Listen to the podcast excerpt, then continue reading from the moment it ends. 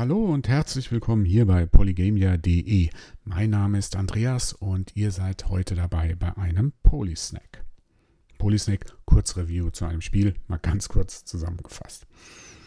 Was geht's? Es geht heute um das Spiel Midnight Protocol von dem belgischen Indie-Entwickler Lugus. Und warum reden wir drüber? Weil ich finde, Momentan wurde noch viel zu wenig über Midnight Protocol geredet. Es ist in meinen Augen eines der besten Indie-Spiele des Jahres, weil es eigentlich all das ausmacht, was ein Indie-Spiel äh, haben sollte. Es ist ungewöhnlich, es ist clever und sieht cool aus. Es handelt von der Hackerin oder dem Hacker Data, der gerade aus dem Knast entlassen wird und sich natürlich rächen will an den Leuten, die ihn in den Knast gebracht haben.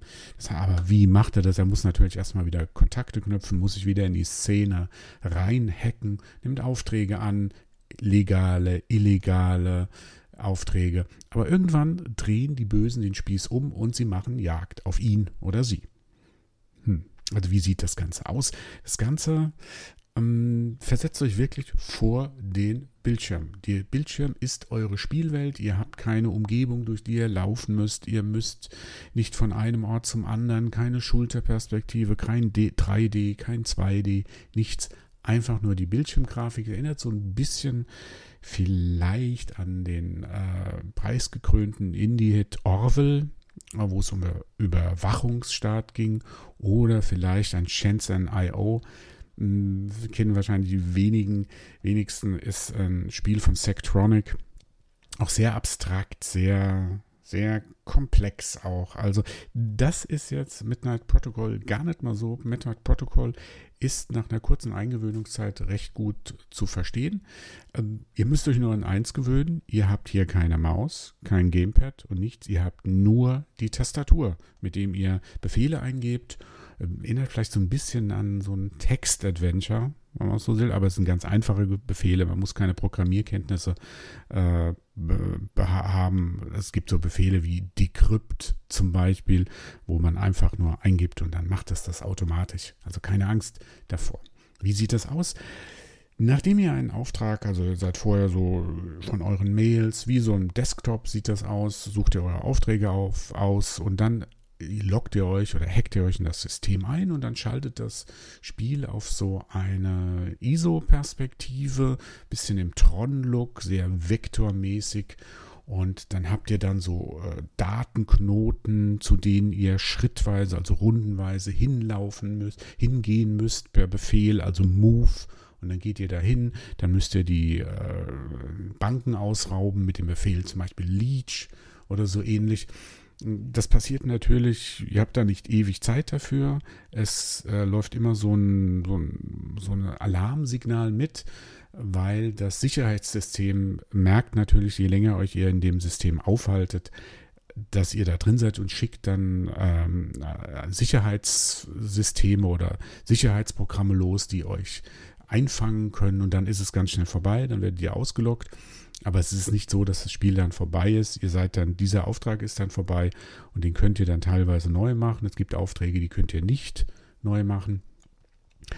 Aber das ist so vom Prinzip her das gleiche, ihr müsst dann so ein bisschen gucken, äh, welchen Weg gehe ich jetzt über diese Datenlinien, die da verteilt sind. Ich glaube, das ist jetzt zum Erklären, es ist ein bisschen schwierig, das so richtig plastisch darzustellen. Wir werden ein paar Screenshots mm, in den äh, Polysnack reinmachen, damit das besser zu verstehen ist.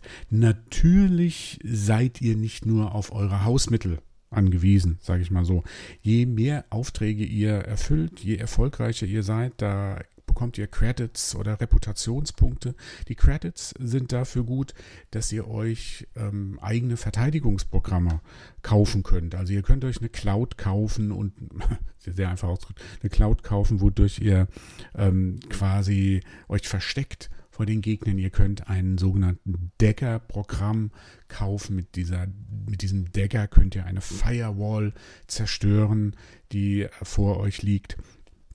Und so hat das auch so ein bisschen was von so einem Kartenspiel, weil ihr müsst euch immer maximal fünf äh, von diesen Programmen aussuchen, mit denen ihr dann in die Mission reingeht. Nicht jede Mission, es gibt unterschiedliche Missionen. Manche Missionen ist einfach, da müsst ihr einfach nur Daten klauen, manchmal müsst ihr was stehlen.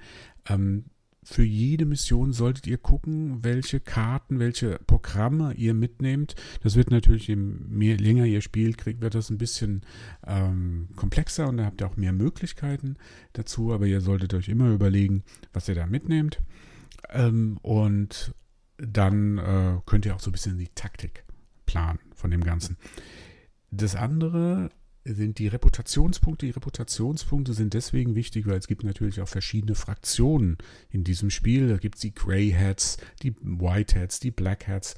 Das sind alles so Hackergruppen. Die einen sind eher so die moralischen, die nur das Gute sehen, vergleichsweise vielleicht mit dem Chaos Computer Club oder sowas. Und die anderen, das sind halt die Black Hats, die halt wirklich illegal ähm, da im Netz umher stolzieren und auch dementsprechende Aufträge annehmen.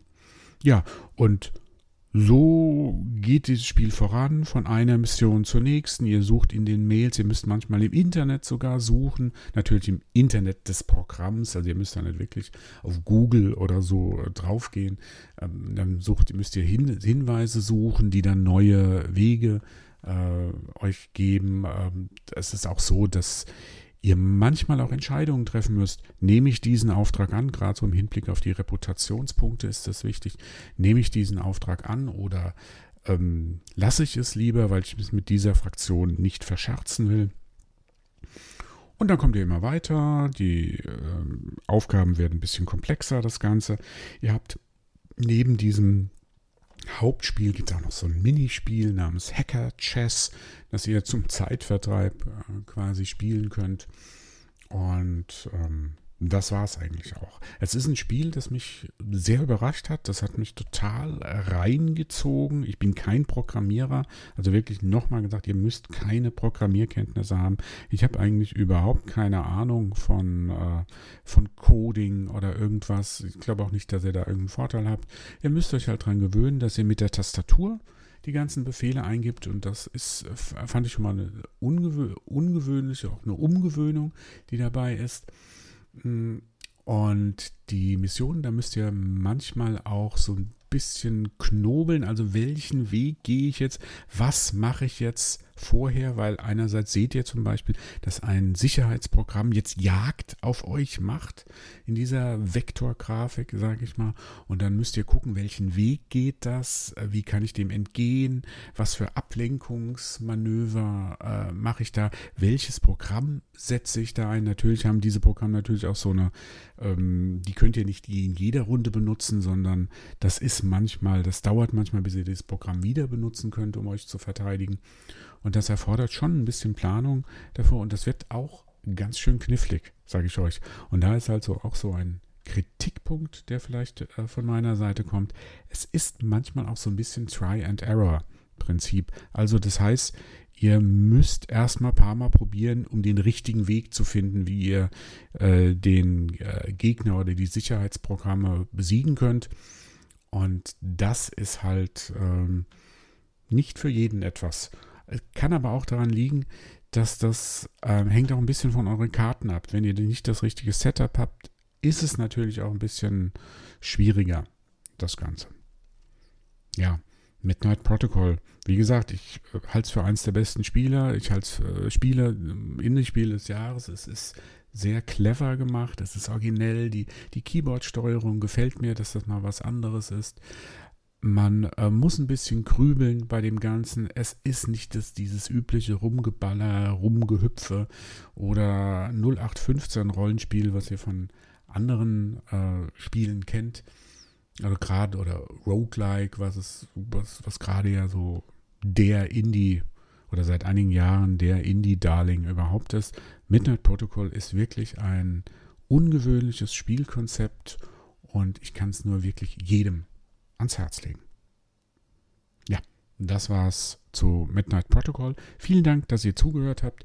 Wie immer, wenn ihr Fragen zum Spiel habt, wenn ihr darüber diskutieren wollt, gerne. Ihr könnt das ähm, Fragen an mich äh, richten über die sozialen Kanäle, über den Kommentarbereich hier.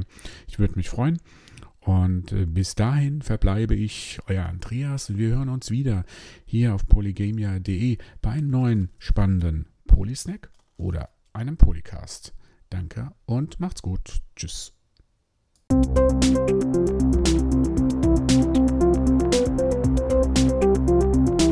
Folge Knaps.